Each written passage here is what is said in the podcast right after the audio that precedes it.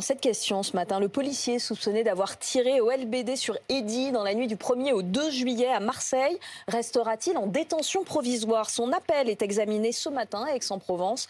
7 minutes pour comprendre les enjeux de cette audience.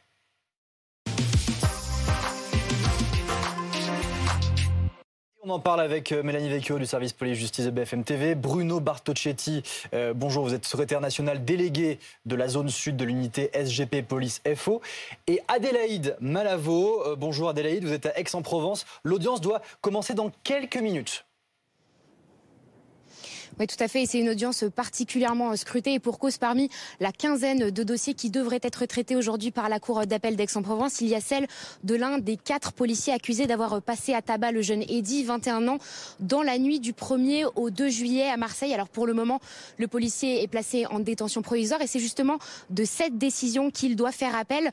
Euh, le policier devrait être présent a priori aujourd'hui. En tout cas, tout a été mis en place pour qu'il le soit. Sa demande, elle peut être soit validée, soit rejetée par euh, la Cour d'appel. Pour le moment, on n'a pas beaucoup d'informations sur euh, comment ça devrait se dérouler. A priori, la décision euh, pourrait être rendue aujourd'hui, mais comme on vous l'a dit, on n'a aucune certitude, notamment parce que c'est une affaire particulièrement sensible, notamment à cause de sa médiatisation. Mélanie Vecchio, la décision de le placer en détention provisoire avait été prise conformément aux réquisitions du parquet de Marseille. Sur quoi, sur quels éléments la Cour d'appel aujourd'hui va-t-elle pouvoir se baser pour statuer? Alors en fait, elle, la Cour d'appel déjà, elle va examiner les faits. En tout cas, il va y avoir un rappel des faits en tout début d'audience. C'est la norme, c'est la, la, la tradition. Euh, les magistrats qui euh, ont pris connaissance du dossier vont aussi se baser, et c'est ça qui est important aujourd'hui, non pas sur le fond du dossier, mais sur vraiment la détention. Est-ce que cette détention, elle est nécessaire Est-ce qu'elle est obligatoire? Parce que je vous rappelle qu'en France, la détention, c'est quand même l'exception. Le principe, c'est la liberté. Donc ils vont se, faire, ils vont se fonder sur un article euh, du Code de procédure pénale, c'est l'article 144, qui définit, il y a sept critères de détention. Eux, ils vont eh bien, en, en jauger six, parce que le septième, c'est sur euh, tout ce qui est aspect criminel. Là, on n'est pas dans une affaire criminelle, on est au correctionnel. Donc ce sont des critères comme euh, s'il, par exemple, il venait à sortir, est-ce qu'il peut exercer une pression sur les mhm. témoins? Est-ce qu'il peut se concerter avec les autres acteurs du dossier. Est-ce qu'il peut euh, y avoir également des destructions de preuves, euh, également euh, des risques de fuite? Donc un ensemble de garanties qui vont être explorées par les trois magistrats parce qu'ils sont trois, un président et deux assesseurs de cette chambre de l'instruction de la Cour d'appel d'Aix-en-Provence. En garde à vue, ce policier n'avait pas été très coopératif. Est-ce qu'il sera interrogé aujourd'hui? Est-ce qu'il a la possibilité de changer des choses, de, de parler? Est-ce que ça peut jouer? Oui, c'est comme un petit procès parce qu'évidemment, Adélaïde nous l'a rappelé, il y a une quinzaine d'affaires, une vingtaine d'affaires qui vont être audiencées. Donc, euh, il va y avoir en premier lieu euh, la, partie, euh, la, partie, la, partie civile qui va pouvoir s'exprimer.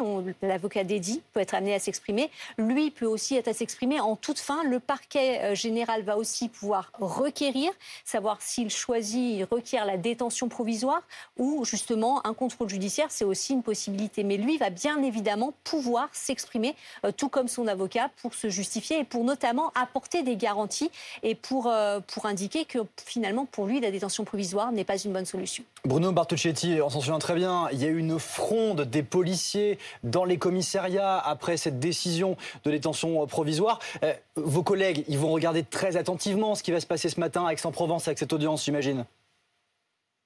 Oui, bien sûr, on va, regarder de, très près ce qui va se, se passer ce, ce matin. Euh, nous espérons bien sûr sa, libération euh, à titre euh, humain. Euh, nous voulons qu'il retrouve sa famille, qu'il retrouve la liberté, bien évidemment. Mais notre position, elle est sage, j'ai envie de dire, puisque de toute façon, nous n'avons pas appelé à, manifester devant la cour d'appel ou devant le palais de justice. Nous respectons le travail de, de, la justice. Toutefois, comme vous le savez, notre position, c'est celle de faire évoluer la loi, et notamment sur la détention provisoire d'un policier dans l'exercice de ses, de ses fonctions. C'est pour cette raison qu'aujourd'hui, j'ai envie de dire, euh, peu importe la décision qui va être prise, nous restons sur notre ligne de conduite. Nous allons porter euh, et continuer à porter nos revendications auprès des parlementaires euh, très très rapidement. Euh, D'ailleurs, c'est un sujet et, et, un travail que nous exerçons depuis, depuis pas mal de, mois, euh, beaucoup plus médiatisé aujourd'hui euh, au vu de l'actualité, mais c'est vrai que nous restons sur cette ligne de conduite. En tout cas, c'est clair que nous continuons à travailler dans ce sens. La mobilisation des policiers est en baisse cette semaine dans les commissariats. Il y a moins d'arrêts maladie. Est-ce qu'elle pourrait repartir si euh, ce policier reste en détention provisoire? Quelles sont vos remontées de terrain?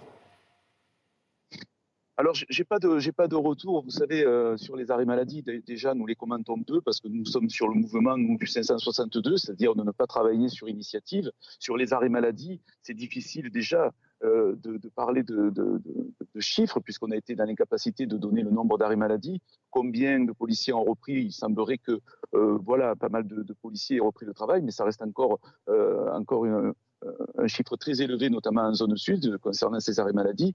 Je, je, ne.